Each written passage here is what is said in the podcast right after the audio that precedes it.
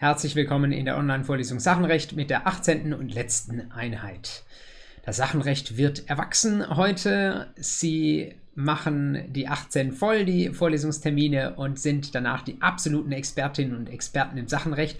Und dazu kann man Ihnen, glaube ich, auch schon jetzt herzlich gratulieren.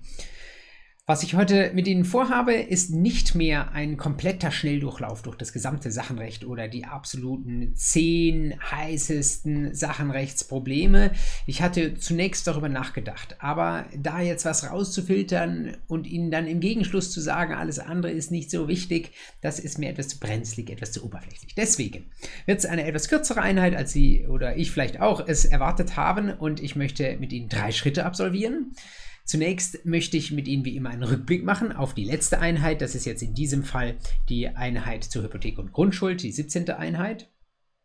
Dann möchte ich in einem zweiten Schritt mit Ihnen äh, ein paar Schlaglichte werfen auf Punkte, die einzelne von Ihnen mir zugerufen haben seit der 17. Einheit.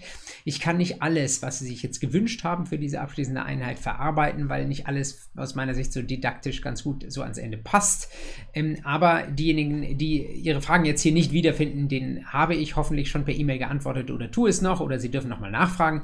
Und generell bleibt natürlich auch der E-Mail-Kontakt äh, zu mir bestehen für all die, diejenigen, die vielleicht auch mit etwas zeitlichem Versatz diese Vorlesung anhören, Sie wissen, Sie können sich mit Ihren Fragen an mich wenden und manchmal braucht es ein bisschen Zeit, bis ich das kompetent beantwortet habe, denn äh, es gibt nicht wenige Fragen, aber ich schulde Ihnen diese Antworten und ich verspreche Ihnen das auch gerne, dass ich mich darauf zurückmelde, denn ich weiß, dass da auch nach dem Absolvieren einer solchen Vorlesung immer noch mal der Schuh drücken kann. Und der dritte und abschließende Schritt für diese heutige Einheit wird dann sein, ein bisschen zu schauen, wie Sie mit dem, was Sie in dieser Vorlesung gelehrt haben, weiterarbeiten können, äh, wie Sie das verdichten können, damit es nicht hinten runterfällt und in Vergessenheit gerät in Richtung Examen, wie Sie aber auch ähm, mal vom Ansatzpunkt her versuchen können, in der Klausur ähm, mit dem Wissen so zu arbeiten, dass hinten auch eine gute Note drunter steht. Das also ist der Plan und wie immer beginnen wir mit dem ersten Schritt mit der Rückschau auf die vorangegangene Einheit und das tun wir, das hat heute vielleicht nochmal einen etwas größeren Sinn, dass wir das tun mit den Folien, äh, an diesen Folien entlang, weil es ja doch nun einige Zeit schon her ist, dass wir das Thema Grundpfandrechte miteinander betrachtet haben. Die erste Folie, die ich Ihnen jetzt hier zur Erinnerung einblende, ist diejenige mit dem Zweck der Grundpfandrechte. Das hatten wir uns angeschaut, auch im Kontrast zu den Mobiliarpfandrechten. Wir hatten gesagt, bei den Grundpfandrechten, da fährt man besonders gut. Wir können uns die Kirschen rausnehmen, wie jetzt die linke Hälfte dieser Folie sagt, weil wir unmittelbar auf das Objekt zugreifen können.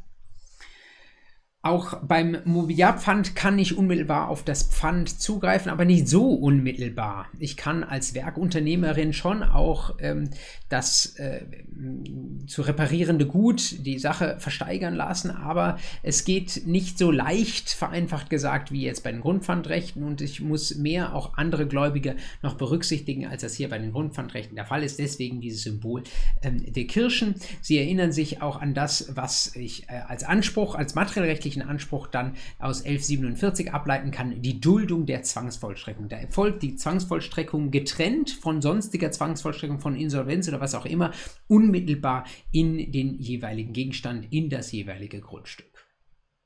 Und was wir natürlich auch haben, es mögen noch andere sein, die sich für das Grundstück interessieren. Wir haben, das ist die rechte Hälfte dieser Folie, wir haben Priorität, nicht zwingend, aber regelmäßig.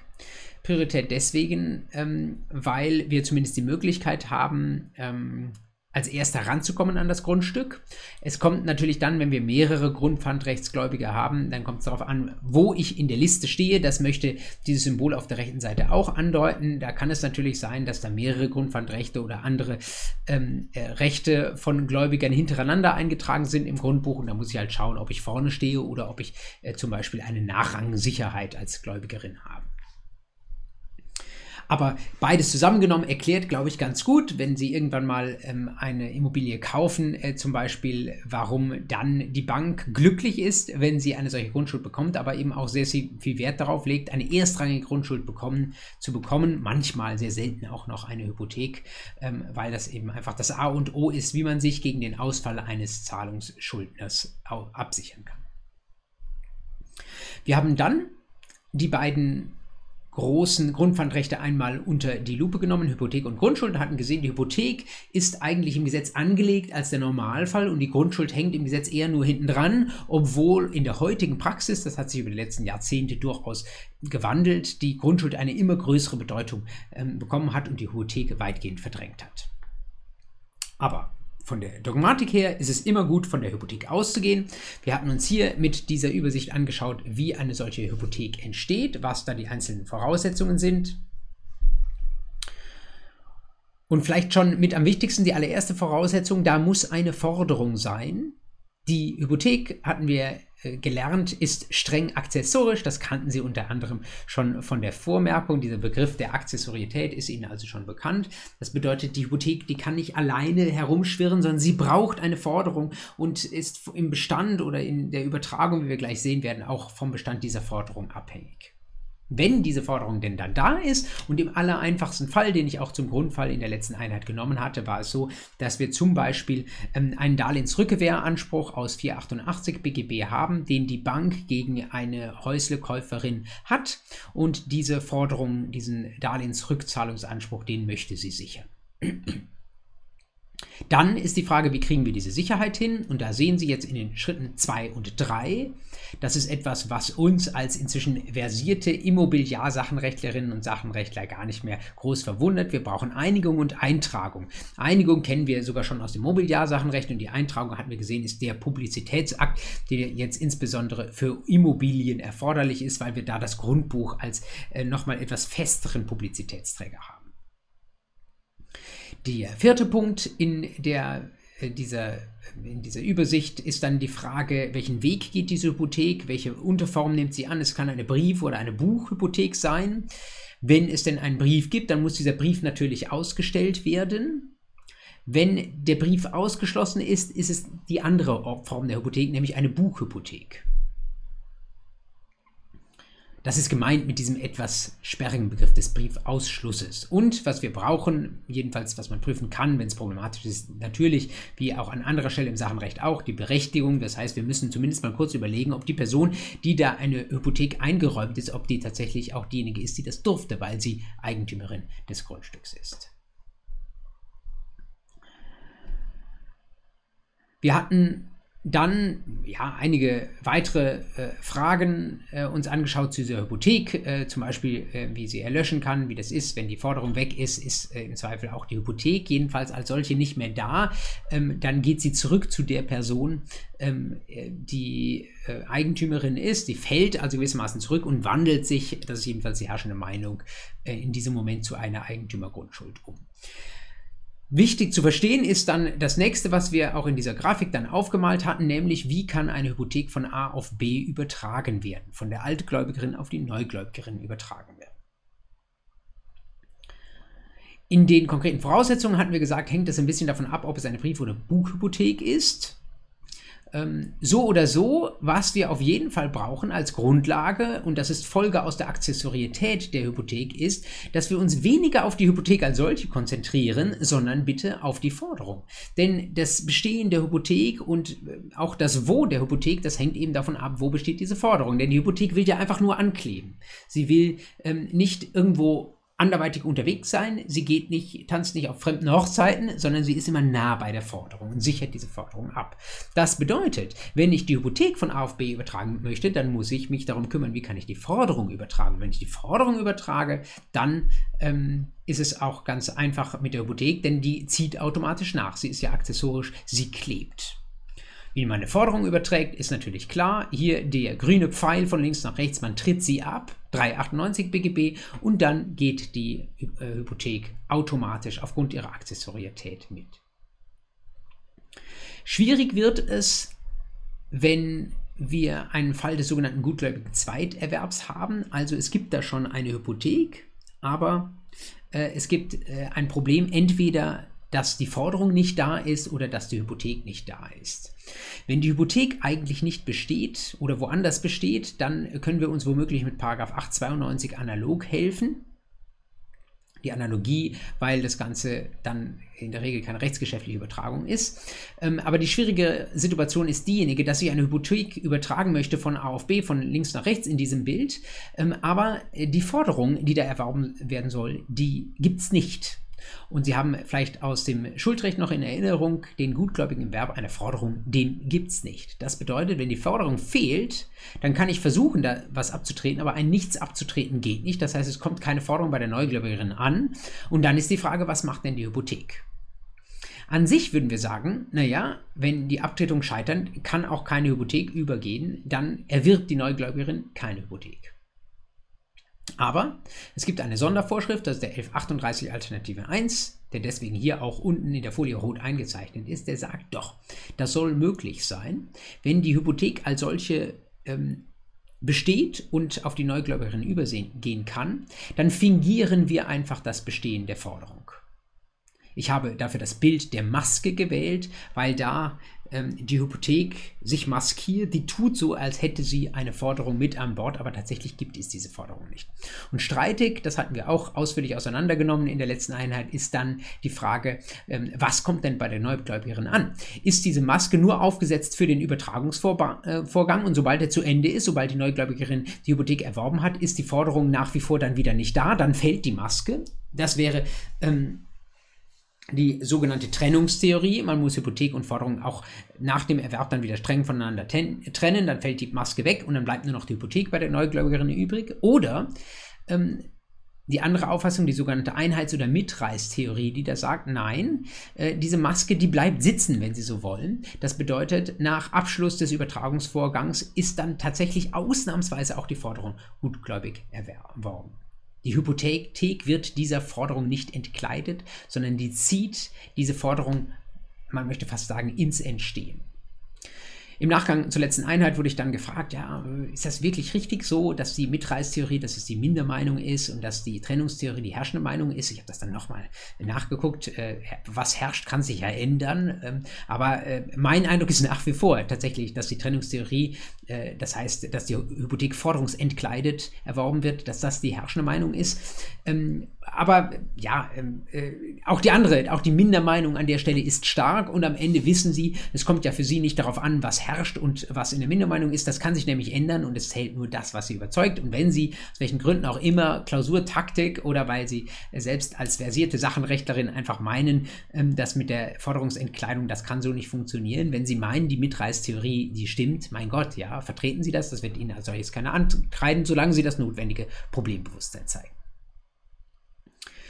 Wenn man das im Hinterkopf hat, dann gelingt es vergleichsweise einfach, sich die parallele Situation oder diese parallelen, ähm, ja auch beiden Folien nochmal mit Blick auf die Grundschuld anzuschauen. Hier ist die erste und Sie sehen direkt den großen Unterschied die, der erste Punkt ist ein Nullpunkt, denn die Grundschuld, die möchte man fast sagen, leidet nicht an Akzessorietät, sondern die ist ganz selbstständig. Die ist nicht von der Forderung abhängig, das heißt, es braucht auch keine Forderung.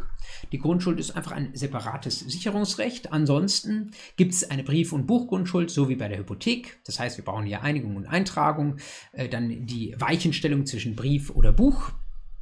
Und wenn man möchte, wenn es problematisch ist, kann man auch die Berechtigung ähm, diskutieren. Was ich vielleicht nicht ähm, deutlich genug herausgestellt habe, das ist mir bei einigen Rückfragen nach der letzten Einheit äh, deutlich geworden, dass dieser, ähm, zu dieser Grundschuld gehört dann immer ein Sicherungsvertrag, der äh, das Fundament bildet dafür, dass ich eine solche Grundschuld bestelle und der auch ein bisschen sagt, unter welchen Grund Umständen die äh, Grundschuld ähm, vielleicht auch mal zurückübertragen werden soll oder wann darauf gezahlt werden kann und so weiter. Wenn ich also einer Bank eine Grundschuld einräume, dann tue ich das aufgrund eines zuvor geschlossenen schuldrechtlichen Sicherungsvertrags. Das sei an dieser Stelle noch einmal unterstrichen. Weil die Grundschuld nicht accessorisch ist, ist natürlich auch klar, wenn zum Beispiel vollständig gezahlt ist, dann fällt die nicht automatisch zurück an äh, die Eigentümerin, sondern dann muss sie händisch zurückübertragen werden und ein Anspruch auf Rückübertragung im Moment des Erfüllens der Forderung ergibt sich dann aus dem Sicherungsvertrag. Man kann sich auch die Übertragung einer Grundschuld nochmal in der gleichen Schema, im gleichen Schema anschauen, wie wir das eben mit der Hypothek gemacht haben. Und da ergibt sich die Frage, wie läuft das eigentlich auch wiederum aus der Nicht-Accessorität der Grundschuld? Denn all die Probleme, die wir mit der Maske hatten, mit Blick auf die Hypothek, die kann es jetzt bei der Grundschuld so nicht geben. Das bedeutet, abhängig davon, ob wir eine Brief- oder Buchgrundschuld haben, ähm, gibt es eben den einen oder anderen, äh, die einen oder anderen Paragraphenkette bei der Übertragung. Aber der gutgläubige Zweiterwerb bei der Grundschuld, der ist unproblematisch möglich nach 892 BGB. Zum guten Schluss der letzten Einheit hatten wir dann noch auf die schwierigen Themen, die richtig schwierigen, die schwierigsten Themen ähm, geschaut, wo ich Ihnen, glaube ich, ähm, empfohlen hatte, vorher nochmal tief durchzuatmen, bevor Sie da drauf schauen. Ich hatte Ihnen eine, diese äh, durchaus schwierige Tabelle auf äh, die digitale Wand geblendet und ich hatte hoffentlich Verständnis geäußert, wenn Sie das im ersten Moment überfordert. Äh, es sind aber Examensklassiker, schwierige Examensklassiker, aber Sie sollten im Laufe äh, der nächsten Zeit mindestens diese äh, Tabelle einmal verstanden haben. Idealerweise sie sogar so gut verstanden haben, dass sie sie aus dem Kopf heraus, das wäre die Krone ihres Studiums, aus dem Kopf heraus ihrer Kollegin aus der AG einmal aufzeichnen könnten. Das würde ihnen helfen, wenn mal diese Situation kommt in der Klausur, in einer schwierigen Klausur, dass sie das dann ähm, rechtzeitig erkennen können. Nur noch mal kurz wiederholt, was will diese Folie von Ihnen? Oben drüber steht Zahlungsfolgen. Das heißt, wir fragen uns, was passiert passiert in bestimmten schwierigen Situationen, wenn irgendjemand, die Person lassen wir erst nochmal offen, ähm, zahlt auf ja, Forderung oder das Grundpfandrecht. Und in dieser Situation sagt man, ja, wir haben verschiedene Figuren, nämlich äh, die zahlen können. Entweder wir haben die Schuldnerin, äh, Schuldnerin der Forderung, die könnte da etwas zahlen, weil sie verpflichtet ist, diese Forderung zu bedienen. Es kann aber auch die Eigentümerin geben, die kann mit der Schuldnerin zusammenfallen in einer Person. Wenn ich, der ich das Darlehensrückzahlung schulde, dann äh, tatsächlich auch Grundschuldschuldner bin. Aber wenn zum Beispiel die Grundschuld an jemand anders übertragen wurde, wie auch immer, da kann es Möglichkeiten geben, wie das auseinanderfällt. Und das sind die äh, Zeilen dieser Tabelle. In der ersten Zeile Eigentümerin gleich Schuldnerin fallen beide Rollen zusammen. Und in der zweiten und dritten Zeile ist es so, dass die beiden Rollen auseinanderfallen. Und dann ist es in der zweiten Zeile die Eigentümerin, die zahlt. Und in der dritten Zeile die Schuldnerin der Forderung Förderung, die zahlt. Und man sagt hier immer, jeder, wenn das auseinanderfällt, zahlt auf die ihm eigene oder ihn, ja, ihn treffende Bedrohung. Das bedeutet, wenn die Eigentümerin zahlt, dann tut sie das nicht, weil sie die Forderung zum Erlöschen bringen möchte, sondern tut sie das, weil sie Angst hat, dass in ihr Grundstück vollstreckt wird. Und die Schuldnerin, die von der Eigentümerin Person verschieden ist, die interessiert sich wenig für das Grundschild einer anderen Person, die interessiert sich vor allen Dingen für ihre eigene Forderung, dass die bitte zum Erlöschen kommt. Und das ist immer so der Grundausgangspunkt, von dem man dann geht. Und es ist dann auch immer einfacher, zunächst sich die, selbst wenn man eine Grundschuldsituation vor sich hat, was in der Klausur regelmäßig der Fall sein wird, ist es immer sinnvoll, zunächst auf die Hypothek zu schauen. Zunächst zu schauen, wie läuft das denn eigentlich bei der Hypothek? Einfachster Fall links oben, wenn wir Personenidentität haben zwischen Eigentümerin und Schuldnerin, weil das dieselbe Person ist, dann zahlt die, die Forderung erlischt, ganz einfach 362 Absatz 1 Erfüllung und die Hypothek fällt zurück automatisch wegen Accessorietät auf die Eigentümerin, Schuldnerin und wird dort zur Eigentümergrundschuld. Wenn die beiden auseinanderfallen, nee, schauen wir uns das zuerst für die Grundschuld an. Wie ist es bei der Grundschuld? Äh, sie ist nicht accessorisch, das heißt, die Forderung als solche erlischt, wenn die Eigentümerin, Schuldnerin, Gleichschuldnerin, wenn die zahlt. Aber ähm, die, die Grundschuld fällt nicht automatisch zurück, sondern dann muss man aus dem Sicherungsvertrag diesen Rückübertragungsanspruch geltend machen. Zweite Zeile. Wir haben jetzt Personenverschiedenheit. Die Eigentümerin äh, des Grundstücks will verhindern, dass in ihr Grundstück vollstreckt wird und sie ähm, zahlt deswegen auf natürlich die Bedrohung, wie man sagt. Sagt der 1143 BGB, wenn die Eigentümerin zahlt, dann erwirbt sie cessio legis die Forderung, die geht im gesetzlichen Wege auf sie über. Das kennen Sie vielleicht aus dem Gesamtschuldnerausgleich, aus dem 426 BGB so etwas. Und E erwirbt gleichzeitig auch die Hypothek natürlich zu eigenen Lasten, denn sie ist ja die Grundstückseigentümerin. Das heißt, die wird ja an der Stelle nicht viel bringen. Da unterscheidet sich die Situation nicht so viel von der ersten Zeile. Dann, wie sieht das gleiche aus, wenn wir ähm, eine Grundschuld haben? Auch da sagt, ist ein bisschen streitig, äh, aber die Eigentümerin erwirbt die Forderung. Wir können nur den 1143 nicht mehr zur Anwendung bringen, sondern müssen uns irgendwie anders behelfen, zum Beispiel in den 268 Absatz 3. Denn 1143 ist eine Vorschrift, die Ausdruck der Accessorietät der Hypothek ist. Und wie sieht es mit der Grundschuld aus? Die geht, zieht nicht nach, sie ist nicht accessorisch, sie muss herausgegeben werden aufgrund des Sicherungsvertrags, aber der Sicherungsvertrag ist, äh, ja, muss man auch argumentieren, dass man da einen Anspruch der Eigentümerin daraus herleiten kann und nicht der Schuldnerin. Dritte Zeile, was passiert, wenn die Schuldnerin zahlt? Dann ist es so, dass eigentlich die Forderung weg ist, in beiden Fällen, 362 Absatz 1, und das ähm, Grundpfandrecht, das fällt entweder automatisch zurück zu der Eigentümerin, ist, jeder, ist die Sicherheit wieder bei der Person, die sie gegeben hat, oder muss rückübertragen werden aus dem Sicherungsvertrag im, im Falle einer Grundschuld. Und der schwierigste Sonderfall ist dann der, dass das Innenverhältnis zwischen Eigentümerin und Schuldnerin ein anderes bestimmt. Das wäre der Fall des 1164 BGB. Ähm, da kann es dann nochmal den gesetzlichen Fall einer Forderungsauswechslung geben und im Grundschuldrecht versucht man das äh, Ganze entsprechend nachzubilden. Sehr, sehr schwer, auch wenn Sie es das zweite oder dritte Mal hören. Deswegen äh, auch da äh, äh wiederholt sicherlich, weil ich das bestimmt ähm, in der letzten Einheit gesagt habe, mein Ratschlag, das in der AG bei einer guten Tasse Kaffee noch einmal ganz langsam auseinanderzunehmen vergleichsweise einfach dem gegenüber dann die letzte Folie ähm, der vergangenen Einheit, nämlich was passiert, wenn das Grundpfandrecht auf eine neue Gläubigerin ähm, übergeht. Das heißt, die Eigentümerin des Grundstücks hat auf einmal eine Drittperson, die auf einmal diejenige ist, die sagt, du, ich habe die Grundschuld in der Hand. Dann ist immer die Frage, wie sieht es aus? Kann die Eigentümerin noch Einreden geltend machen, die ihr gegen den ursprüngliche äh, Grundschuldsgläubigerin zugestanden haben? Und das ist in den Paragraphen 1137 und 1157 geregelt, abhängig davon, ob wir Einreden gegen Forderung oder gegen das Pfandrecht haben. Sie können sich vorstellen, da gibt es dann jeweils den korrespondierenden Gutglaubensschutz. Das heißt, ähm, um es äh, mal ein bisschen verkürzt zu sagen, regelmäßig dann, wenn die Neugläubigerin der Grundschuld oder der Hypothek davon nichts wusste, dass diese Einreden da waren, dann kann es sein, dass sie gutgläubig einredefrei erwirbt. Ein schneller Schnelldurchlauf durch das, was Gegenstand der letzten Einheit war. Aber diese Zusammenfassung dachte ich schuldig Ihnen noch. Und damit haben wir den ersten der drei Schritte für diese letzte Einheit auch schon in Anführungszeichen absolviert.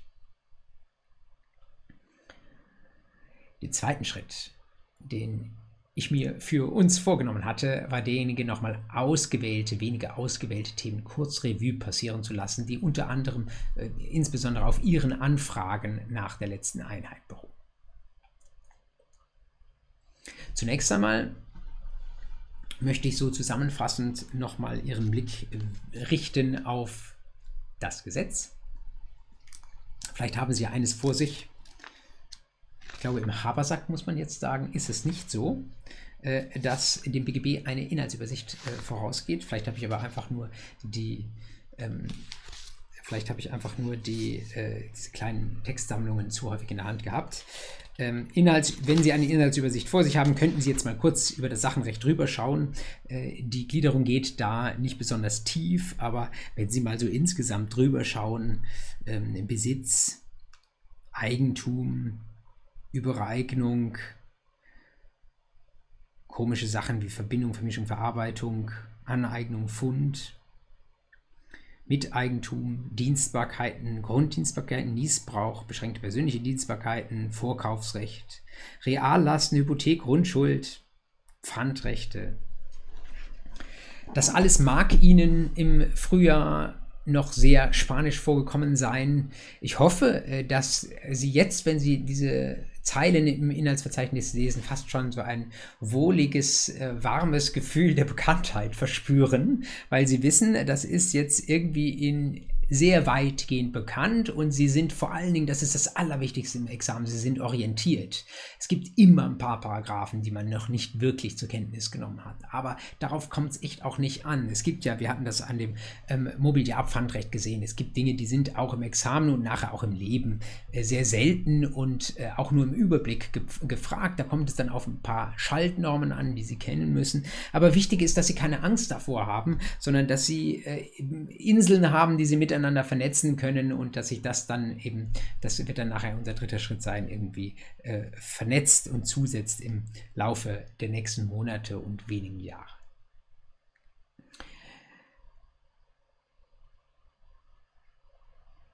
rausgreifen möchte ich jetzt an der Stelle noch zwei Punkte. Ähm, zum einen hat eine von Ihnen äh, mich gebeten, nochmal am Schluss der Veranstaltung einzugehen auf das große und Ihnen schon aus anderen Vorlesungen bekannte Prinzip des Abstraktions- und Trennungsprinzips. Trennungs- und Abstraktionsprinzip. Das begegnet Ihnen ja schon im ersten Semester und manche von Ihnen mögen schon im dritten, vierten oder siebten Semester sein. Insofern möchte ich Ihnen das jetzt nicht von vorne weg nochmal erklären. Ähm, ich packe Ihnen allerdings eine Folie rein. Jetzt äh, in den heutigen Foliensatz ist das dann die erste Folie, wo nochmal so ein paar Sachen, die, glaube ich, in der BGB-AT-Vorlesung zum ersten Mal kamen, aufgeschrieben sind, damit Sie das nochmal nachlesen können. Sie sollten in der Lage sein, äh, spätestens jetzt im Sachenrecht zu erklären, Ihren Kommilitoninnen und Kommilitonen, was es mit dem Trennungsabstraktionsprinzip auf sich hat. Das sind zwei Prinzipien, die nah beieinander sind. Trennung heißt erstmal, Trennungsprinzip heißt, die dingliche und die schuldrechtliche Ebene haben erst einmal nichts miteinander zu tun. Die eine schuldrechtliche Ebene betrifft die Frage, wozu ich mich verpflichte. Und äh, die dingliche Ebene, die kann der Vollzug eines schuldrechtlichen Vertrages sein, aber ähm, ob ich den vollziehe, äh, mei, das ist erstmal meine eigene Entscheidung.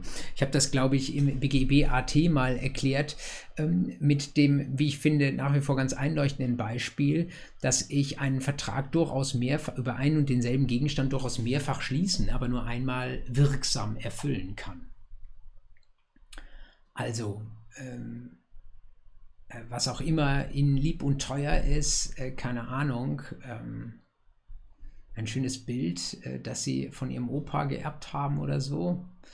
Ähm, das können sie, wenn es ihnen selbst nicht mehr daran gelegen ist, können Sie das bei eBay Kleinanzeigen einstellen und äh, Sie äh, machen vielleicht den Preis drauf, irgendwie 120 Euro kommt die erste Person gelaufen, sie sagen, danke, verkauft. Jetzt kommt noch jemand an, bevor sie es rausgenommen haben, sagt, ja, ich sehe schon, sie haben es verkauft, ich biete Ihnen aber 240 Euro. Verkaufen Sie es mir? Ja, Sie können es dem verkaufen. Sie können es auch noch drei, vier weiteren Leuten verkaufen. Das ist die schuldrechtliche Ebene. Das darf man, ja, ob man es machen darf, ist dann vielleicht manchmal eine Frage von Betrug, ja, also strafrechtlich interessant, ähm, ob ich jemandem etwas verkaufen darf, wenn ich weiß, ich kann nicht erfüllen.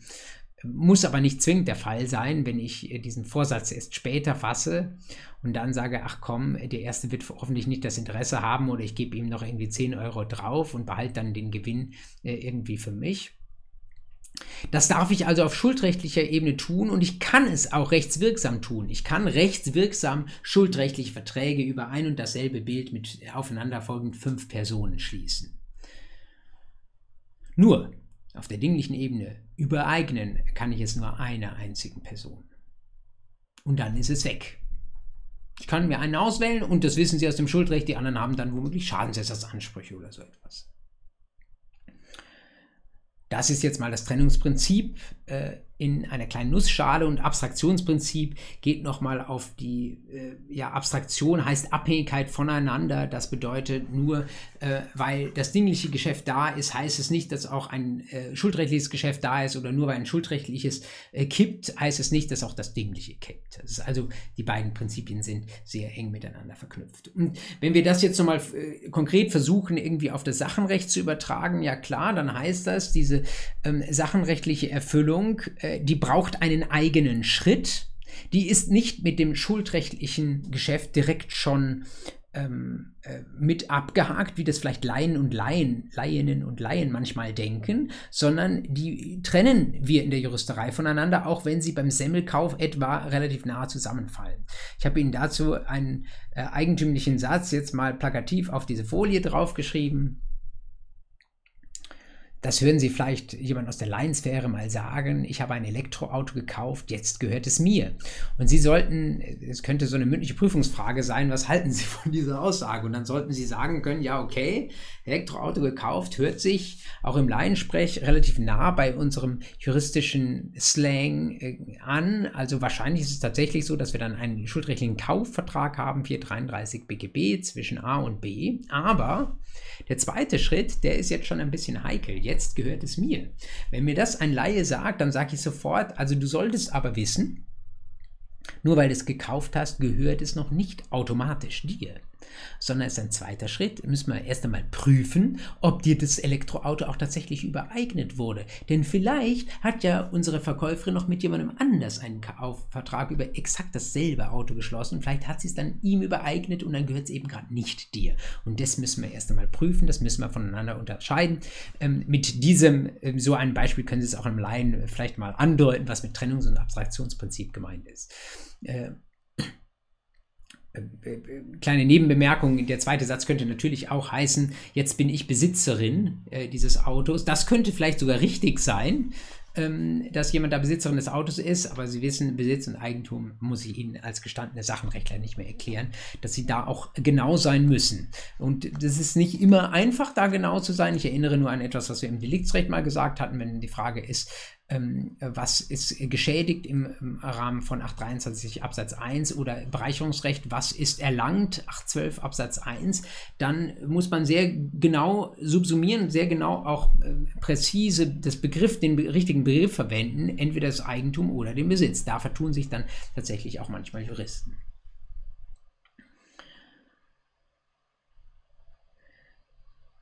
Jetzt haben wir gesagt, beide Ebenen, die hier in diesen beiden Sätzen angedeutet sind, sollten wir bitte voneinander trennen. Sie können zusammenfallen, müssen aber nicht. Und je größer kann man vielleicht in der Tendenz sagen, je größer das Geschäft ist, desto eher, desto wahrscheinlicher ist es, dass beide Ebenen auch zeitlich mal auseinanderfallen und eben noch nicht in dem Moment, wo der Kaufvertrag unterschrieben ist, die Sache sofort übereignet wird.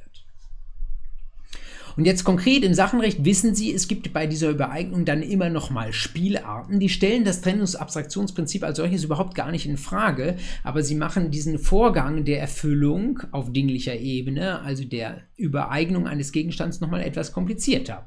Um die zwei, äh, zwei wichtigsten zu nennen, Eigentumsvorbehalt und Sicherungsübereignung. Der Eigentumsvorbehalt stellt als solcher natürlich das Trennungsabstraktionsprinzip auch nicht in Frage, man muss begrifflich sauber sein. Also das Eigentum geht sowieso äh, aufgrund des schuldrechtlichen Vertrags nicht über, aber das nennen wir deswegen noch nicht Eigentumsvorbehalt. Das ist gewissermaßen äh, Folge des Trennungsprinzips, dass wir eine Übereignung brauchen. Aber selbst wenn wir die Übereignung haben, das heißt, wenn wir dann diesen zweiten Schritt gehen, kann es sein, dass diese Übereignung bzw. die äh, Willenserklärung, die Einigung, die ein Baustein für die Übereignung ist, dass sie unter einer aufschiebenden Bedingung steht. Eigentumsvorbehalt, das hatten wir ausführlich ähm, betrachtet. Das findet dann äh, als eine Art Verzögerung im zweiten Schritt, im dinglichen Schritt statt. Äh, stellt das Trennungsabstraktionsprinzip aber überhaupt nicht in Frage. Und ganz ähnlich ist es mit der Sicherungsübereignung. Auch äh, da ist es so, dass es ein eigener Schritt, was liegt der Sicherungsübereignung zugrunde, ähm, regelmäßig ein Sicherungsvertrag, dass ich zum Beispiel, wenn ich jetzt gerade äh, ein, ein, kleines Darlehen aufnehme und damit kein Haus äh, kaufe, sondern irgendwas anderes und dann habe ich irgendwie noch Omas Schmuck da liegen oder so, den ich vielleicht geerbt habe oder so, äh, dann kann ich den der Bank sicherungsübereignen. Auch das ist etwas, was rein dann, da habe ich den Sicherungsvertrag auf schuldrechtlicher Ebene und ich habe aber den dinglichen Vollzug im, im Sinne von Übereignung, Sicherungsübereignung auf äh, sachenrechtlicher Ebene. Spielt überhaupt, ist überhaupt gar kein Problem, können wir ganz ohne ohne irgendwelche Einschnitte am, und Abstriche am Trennungs- und Abstraktionsprinzip ähm, abwickeln.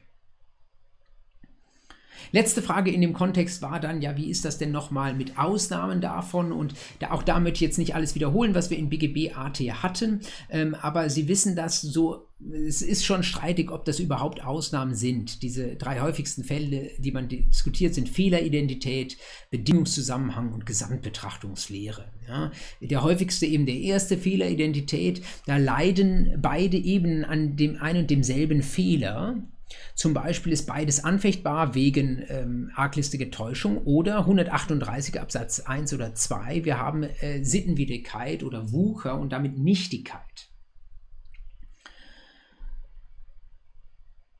Merken Sie sich bitte, dass Sie dass dann die, wie der Begriff Fehleridentität schon sagt, dann sind die Fehler auf beiden Ebenen identisch vielleicht zufällig, weil man sagt, sowohl das schuldrechtliche äh, Geschäft als auch das äh, dingliche Vollzugsgeschäft, die sind beide irgendwie anrüchig und deswegen äh, schmeißt der 138 Absatz 1 sie hin und lässt sie scheitern. Aber das sollten sie trotzdem auseinanderhalten. Deswegen ist es kein Verstoß gegen das Trennungs- und Abstraktionsprinzip. Es ist nur zufällig so, dass beide Ebenen an denselben Fehler leiden. Das war der eine Punkt, äh, den ich nochmal aufgreifen wollte, äh, so in Rückschau auf die Vorlesung. Und der andere, den ich nochmal aufgreifen wollte, ist eine Folie, die wir ganz am Anfang hatten. Die habe ich äh, gewissermaßen für diese letzte Veranstaltung recycelt. Und zwar diese Leitprinzipien des Sachenrechts, wie ich sie genannt habe, habe ich deswegen jetzt nochmal eingeblendet, weil ich damit rechne, dass Sie in der allerersten ähm, Vorlesungseinheit, wo ich sie ähm, Ihnen vorgestellt hatte, dass Sie damit noch nicht so viel anfangen konnten, weil das alles noch sehr abstrakt war und sich erst noch mit Leben füllen musste. Und ich will das nur nochmal kurz anrühren, damit Sie jetzt wissen, Abstraktheit ist jetzt, steht ja Nummer drei, äh, haben wir gerade schon äh, davon gesprochen, aber schauen wir auch auf die anderen Begriffe noch, auch da sollten Sie jetzt eigentlich aus der Lameng heraus äh, in der Lage sein, das Ihren Kommilitoninnen und Kommilitonen zu erklären, Absolutheit ähm, heißt, dingliche Rechte ge wirken gegen jedermann. Das Eigentum kann ich gegenüber jedermann verteidigen. Den 985er habe ich gegenüber jedermann ähm, statt der Relativität. Ähm, das hängt dann auch wieder damit zusammen, dass ich eben auf der schuldrechtlichen Ebene, weil sie nur relativ ist, kann ich mit 100 Leuten ähm, Kaufverträge über das Bild schließen. Aber die Absolutheit, die das Sachenrecht von mir auf der dinglichen Ebene verlangt, die führt dazu, dass ich das Bild nur einmal übereignen kann, damit dann derjenige, der es erworben hat, dann auch gegenüber allen ganz absolut sein neues Eigentum verteidigt. Typenzwang oder auch Numerus Clausus, davon hatten wir gesprochen. Das hängt mit der Absolutheit äh, zusammen. Wenn es diese absolute Wirkung geben soll, dann dürfen wir uns nicht irgendwelche Vertrag, äh, privatautonome, irgendwelche dinglichen Rechte ausdenken, sondern wir müssen schön bei dem bleiben, was im Sachenrecht drinsteht. Das ist für Sie vielleicht sogar auch eine Art Vereinfachung, weil Sie wissen was anderes als diese teilweise schwierigen dinglichen Rechte, die wir da kennengelernt haben, mit besonderer persönlicher, Nies, äh, besonderer, besonderer persönlicher Dienstbarkeit Sicherheit, äh, Niesbrauch äh, und Mobiliarpfandrecht. Schwieriger kann es dann auch nicht werden. Da kann Ihnen niemand mit äh, irgendeinem Ihnen bisher unbekannten dinglichen Recht aufwarten. Das ist doch auch mal eine gute Nachricht. Im Schuldrecht kann Ihnen das durchaus passieren, dass Sie da einen Neutypen gemischten Vertrag bekommen, wo irgendetwas drinsteht, was Sie im Leben noch nie gesehen haben. Dann müssen Sie irgendwie mit 311 anfangen oder müssen mit irgendwelchen gemischten Vertragstypen argumentieren. Das erspart das Sachenrecht Ihnen. Bestimmtheit, meint, nur noch mal zur Erinnerung, ähm, wenn ich eine ähm, Sache dinglich übertrage, das Eigentum auf jemand anders übergebe oder ein anderes dingliche Last oder ein Recht einräume, dann muss ich sehr, sehr genau dabei sein, ähm, was ich da übergebe. Das, das muss, weil es wiederum gegenüber jedermann wirkt, muss es sonnenklar sein, was jetzt hier von ähm, diesem Übertragungsvorgang erfasst ist. Und da sind wir fast schon beim letzten, bei der Publizität. Das soll dann auch bitte jeder sehen können. Für jeden soll sichtbar sein, dass die Sache von A auf B übergeht. Natürlich wird nicht jeder zuschauen. Ja, insofern ist die Publizität ein gewisses Ideal, ähm, aber immerhin, es soll möglich sein. Man kann vielleicht ähm, durch Zeugen später nochmal feststellen lassen, ob A der B tatsächlich diesen Gegenstand übergeben hat. Bei konkret den hoch, üblicherweise hochwertigen Immobilienübertragungen verlässt man sich darauf nicht, darauf, dass zufällig äh, jemand zugeschaut hat und das danach bezeugen kann, sondern da nehmen wir einen besonderen Publizitätsträger, das Grundbuch, und auch darüber hatten wir ausführlich gesprochen.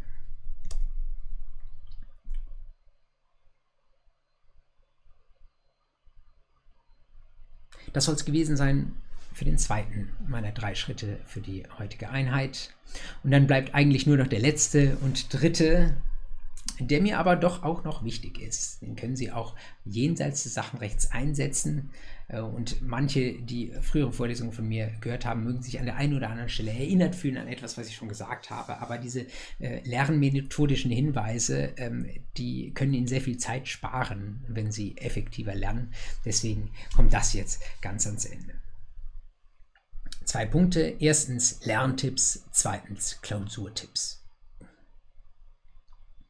Lerntipps. Wie schaffen Sie es, dass das, was Sie jetzt in den letzten 17,5 Einheiten sich erarbeitet haben, wie schaffen Sie es, dass das bei Ihnen im Oberstübchen bleibt, dass sich das setzt, dass Sie das dann auch in die Klausur reinkriegen, und dass sie im Examen nicht sagen, ach ja, hm, 2021, da war mal sowas mit einer Online-Vorlesung Sachenrecht, aber jetzt ist 2024 und es ist lang her und zwischendurch waren viele andere Sachen. Ich habe Ihnen eine sehr simple und einfache Folie dazu gemalt, die drei Punkte aufruft. Und vielleicht mögen Sie es ja wirklich mal versuchen. Erster Punkt. Nacharbeiten der Theorie. Damit meine ich, wir haben, ich habe versucht, gemeinsam mit Ihnen durch diese Wiederholung am Beginn jeder Einheit und manchmal auch durch die Wiederholungsfragen am Ende schon mal ein bisschen den Grundstein zu legen. Aber das wird vermutlich nicht ganz reichen. Das war nur, um Ihnen einen kleinen Anstoß in die richtige Richtung zu geben. Versuchen Sie irgendwie sich eine kondensierte Fassung dieser Vorlesung zu behalten. Sie können das machen, indem Sie sich einen Folder anlegen und dort die ganzen Unterlagen abheften. Aber Sie erinnern sich an das, was ich ganz am Anfang gesagt habe. Aus meiner Sicht ist es noch viel besser als Ausdruck und Abheften, dass Sie mit eigenen Notizen arbeiten. Vielleicht haben Sie sich vieles reingeschrieben in die Unterlagen, mit denen Sie jetzt arbeiten. Vielleicht haben Sie tatsächlich auch schon manches doch mit eigener Hand nochmal mitgeschrieben oder, das wäre mein Ideal, mit Karteikarten gearbeitet und dort das ein oder andere verschriftlicht. Dann haben Sie es ganz, ganz komprimiert und es ist solche Karteikarten, die eignen sich sehr gut, um nochmal schnell zu wiederholen. Und dann nehmen Sie jetzt in diesem Moment, unterbrechen Sie das Video gleich und nehmen Sie sich Ihren Kalender zur Hand und dann machen Sie einen Kalendereintrag. Ähm, zum Beispiel, ich weiß nicht, 1. Oktober, sowas, da ist der Herbst schon da. Ähm, da haben Sie vielleicht zwei Wochen vor Semesterbeginn nochmal Zeit, um äh, nochmal diese Karteikarten oder was immer übrig geblieben ist von dieser Vorlesung einmal durchzuschauen. Erinnern Sie sich daran, die Lernpsychologinnen und Psychologen haben herausgefunden, und sie müssen Dinge dann lernen, wenn sie eigentlich denken, sie wissen sie noch. Denn dann ist Lernen ein Reaktivieren. Wenn sie einmal hinten runtergefallen sind, sind sie runtergefallen, müssen sie neu lernen. Das ist viel mühsamer und kostet sie viel Zeit. So, jetzt können Sie das Video wieder anmachen, wenn Sie den Kalendereintrag gemacht haben und kommen zum zweiten Punkt, private Arbeitsgemeinschaft. Auch da wiederhole ich mich. Das eine ist bei neuen Inhalten, die man hört, zu nicken und einleuchten zu finden. Wenn das nicht der Fall war, dass Sie jetzt hier ab und an mal genickt haben, habe ich was falsch gemacht, weil ich nicht gut genug erklärt habe. Wenn Sie genickt haben, freut mich das, weil es dann irgendwie einigermaßen logisch sich anhörte, aber das reicht nicht. Denn häufig hat man was für einleuchtend gehalten, kann es aber selbst nicht mehr referieren und dann ist es nur so halb verstanden. Und dafür ist die private Arbeitsgemeinschaft und ich sage das zum hunderttausendsten Mal genau der richtige Ort. Auch da dürfen Sie das Video wieder anhalten, wenn Sie noch keine private AG haben schreiben Sie jetzt eine E-Mail oder eine SMS an irgendwelchen Kolleginnen und Kollegen von Ihnen, versuchen Sie mal da was auf die Spur zu bringen und sich ähm, ein paar Stunden lang an einem Vormittag in der Woche mal gegenseitig mit dem zu beschallen, was Sie glaubten in der Woche verstanden zu haben. Da werden Sie vieles ähm, äh, ja, anderen erklären können, auf viele eigene ähm, Verständnislücken doch noch stoßen. Ähm, aber äh, ehrlich gesagt, die private AG fand ich auch immer gut, weil ich gemerkt habe, die anderen kochen auch nur mit Wasser. Die anderen haben auch Verständnislücken. Und darüber lache ich mich nicht tot, weil ich jetzt irgendwie äh, schadenfroh bin, sondern das motiviert mich eher, weil ich merke, äh, ich habe meine Probleme und die anderen haben auch ihre Probleme. Wir helfen uns gegenseitig und wir helfen uns, diese Lücken zu stopfen. Und äh, ich bin mit den Kollegen so irgendwie gut unterwegs, dass ich es denen auch das dritte Mal erklären kann und die verzeihen mir, wenn es absoluter Murks ist und sagen es mir halt nochmal, wie sie es verstanden haben. Wahnsinnig wichtig, private AG. Einmal in der Woche machen Sie das. Es ist nie zu spät dafür, damit zu beginnen. Was nicht heißt, dass Sie sich noch ein halbes Jahr Zeit lassen sollen, sondern was heißt, ähm, dass Sie, wenn Sie es vor einem halben Jahr schon vor einem halben Jahr schon hätten tun sollen, dass Sie es dann auch heute noch tun können. Dritter Lerntipp, Fallbücher und Klausuren. Wenn Sie es dann ganz verstanden haben, ist es immer noch ein dritter Schritt, es auf die Strecke zu bringen. Und äh, das ist etwas, was eine Vorlesung einfach nicht leisten kann. Ich bekomme auch regelmäßig Anfragen dazu, nochmal mehr Fallübungen aufzusetzen. Das nehme ich mir auch gerne vor, aber auch mein Tag hat nur 24 Stunden. Ich verweise ab und an auf meine Online-Übung zum bürgerlichen Recht, aber die hat natürlich auch andere Rechtsgebiete drin. Das ist keine Hardcore-Sachenrechtsübung. Ähm, aber es gibt ja auch viele andere super Quellen, die ich Ihnen auch als Literatur schon teilweise genannt habe. Vielleicht finden Sie noch weitere nutzen Sie diese Möglichkeit von Fallbüchern, testen Sie sich selbst, seien Sie ehrlich zu sich selbst. Und die Klausuren, ähm, die an Ihrer Uni angeboten werden, schreiben Sie die auch mit. Da kommt regelmäßige Sachen recht vor und wenn mal was anderes drankommt, schadet das auch nicht. Das führt mich dann zu der letzten Folie, nämlich konkret für die Klausur.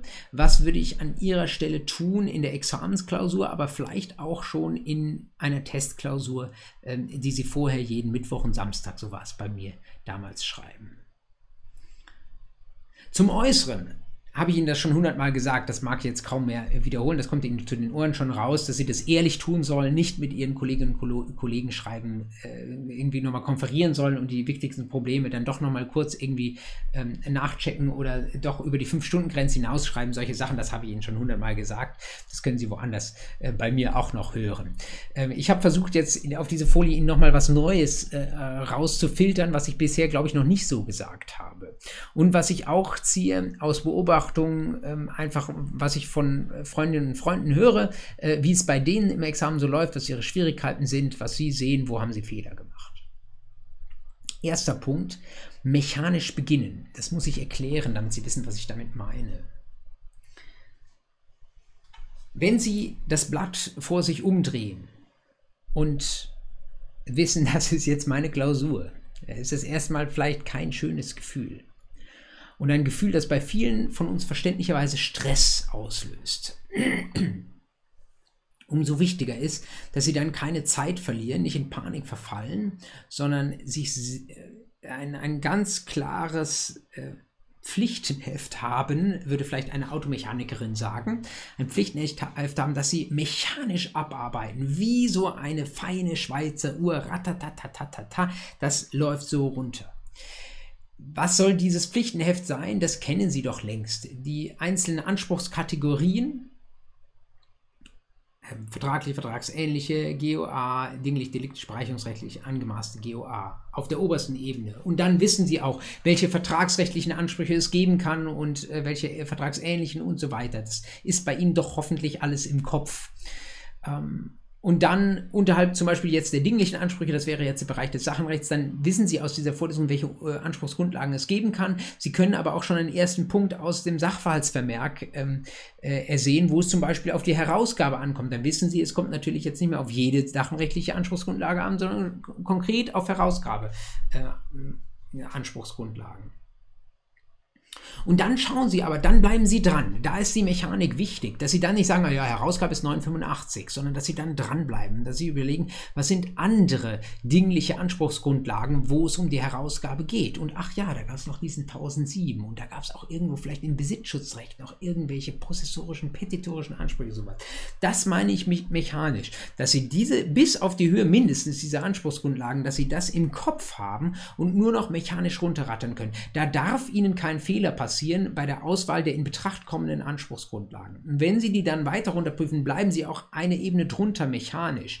Das heißt, gehen Sie wirklich bei 985 Eigentümer, Besitzer, kein Recht zum Besitz. Und es ist immer schön, dann eine erste Intuition zu haben. Damit können Sie vielleicht schon an den Rand irgendwie schreiben, hey, nicht vergessen, das könnte hier ein Problem sein. Aber bleiben Sie erst einmal weiter mechanisch. Versuchen Sie dann Eigentum aufzumachen bei 985 erster Punkt und dann machen Sie mechanisch weiter chronologische Anspruchsprüfung. Ursprünglich war X Eigentümer. Er könnte das Eigentum an Y äh, übergeben haben. Mechanisch heißt nicht super ausführlich. Das ist äh, etwas, was ähm, eine Gefahr ist, dass Sie dann äh, bei irgendwelchen Banalitäten eine halbe Stunde Zeit Zeit verlieren und fünf Seiten runterschreiben. Das ist damit nicht gemeint. Aber es ist äh, gemeint, dass sie die Steine, die sie alle kennen, nacheinander ganz kurz umdrehen und schauen, ist da was drunter und dann weitergehen, weitergehen, weitergehen.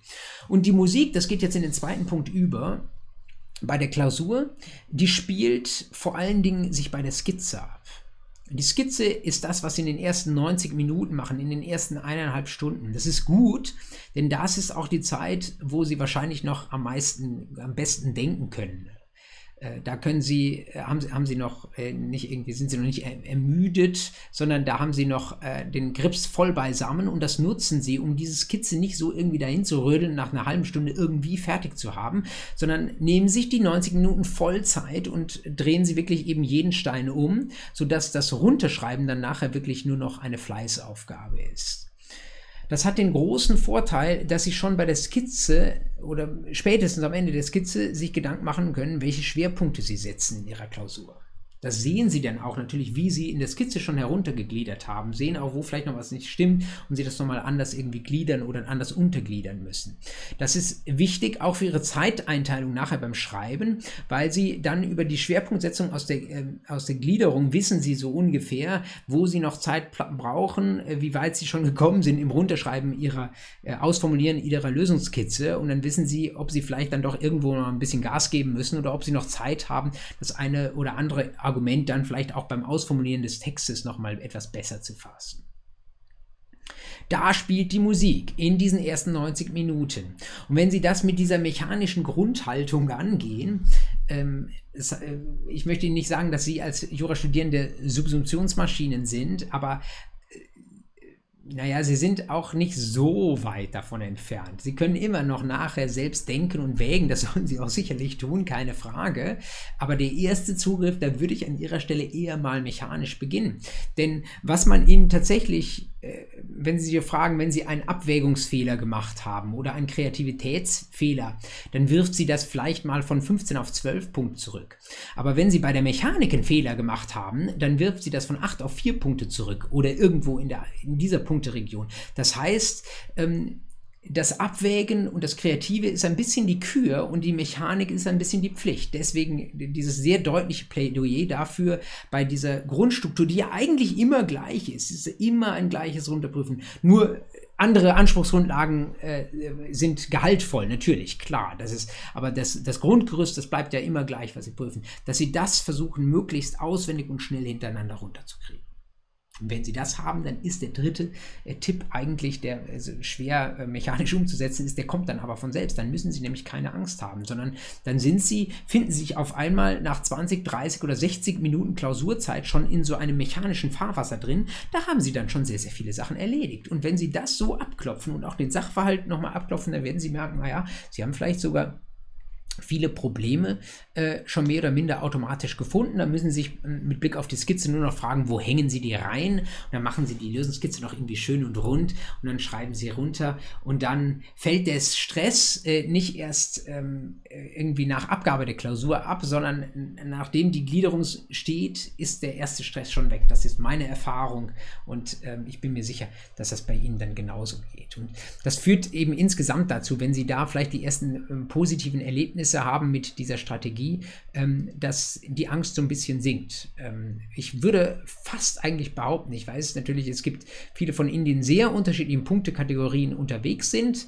Es gibt natürlich diejenigen, die sowieso immer in diese Zweistelligkeit wollen und auch hohe Ansprüche haben, aber es gibt natürlich auch diejenigen, die warum auch immer sehr, sehr dankbar sind, wenn sie vier, fünf oder sechs Punkte haben. Und ich bin mir eigentlich sicher, dass wenn sie diese drei Grundschritte, vor allen Dingen die ersten beiden, äh, die sich gut umsetzen lassen, wenn Sie die beherzigen, dann müsste es Ihnen eigentlich gelingen, Klausuren in aller Regel zu bestehen. Das wünsche ich Ihnen, dass Ihnen das gut gelingen möge. Ähm, ich bin mir sicher, dass Ihnen das gut gelingt. Wenn Sie das mit dem Klausurschreiben ernst nehmen, in der Vorbereitung ex, äh, auf Examen, dann wird Ihnen das auch gelingen. Dann werden Sie auch sehen, dass sich langsam, langsam, man darf sich nicht zu viel abverlangen und es gibt immer statistische Ausbrüche nach oben und aber auch nach unten, aber dass so im Mittel sich Ihr Klausurenschnitt verbessern wird.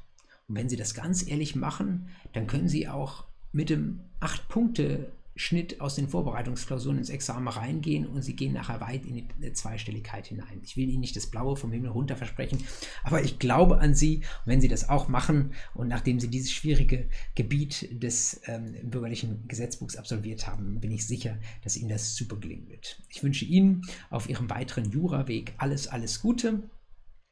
Ich mache ein bisschen Werbung für meine anderen Vorlesungen. Sie haben gesehen, BGBAT und Schuldrecht äh, steht online. Familienrecht und Erbrecht werde ich jetzt immer wieder gefragt, äh, wann gibt es die? Da habe ich ja schon so kürzere Kurse online stehen. Ich mache mich jetzt mit dem Abschluss der Sachenrechtsvorlesung daran, auch Familien- und Erbrecht neu zu machen. Ein bisschen mit einer besseren Audio, mit einer viel besseren Audioqualität, mit einer, äh, mit einer Bildspur auch dazu. Ähm, also auf BGB im Bereich BGB, ZBO und natürlich auch Digitalisierung können Sie sich darauf verlassen, äh, dass Sie auf meinem Kanal weiter gut unterwegs sind. Wenn Ihnen das gefällt, ähm, was ich hier für Sie anbiete, freue ich mich, ähm, wenn Sie anderen auch davon berichten. Wenn es Ihnen nicht so äh, gefällt, freue ich mich wirklich tatsächlich sehr ernsthaft über Ihr kritisches Feedback. Das dürfen Sie natürlich unter dieses Video drunter schreiben. Sie dürfen es mir auch, wenn es Ihnen lieber ist, an E-Mail, per E-Mail schreiben an martin.fries.jura.uni-münchen.de. Sie dürfen auch das als anonyme E-Mail, ich glaube Send Anonymous E-Mail, wenn Sie das mal googeln, dann finden Sie das. Sie dürfen das als anonyme E-Mail ähm, schreiben. Ich kann verstehen, wenn man mit kritischen Worten vielleicht nicht äh, mit seinem eigenen Namen darunter stehen will. Man weiß ja nie, wo man den Fries nochmal trifft. Ähm, ich bin dafür dankbar. Das hilft jetzt nicht mehr Ihnen in der Rückschau auf diese Vorlesung, aber es hilft zukünftigen studierenden Generationen, dass meine Veranstaltungen besser werden. Ich kann nicht jeden Wunsch erfüllen. Manchmal widersprechen sich Wünsche auch äh, untereinander, aber ich versuche alles dafür, dass Sie ähm, in Richtung Examen äh, richtig gut werden. Das wird was. Alles Gute dafür. Bleiben Sie gesund. Ähm, treten Sie gern mit mir in Kontakt. Ich freue mich, Sie irgendwann mal auch in Persona zu sehen. Alles Gute, bis dahin.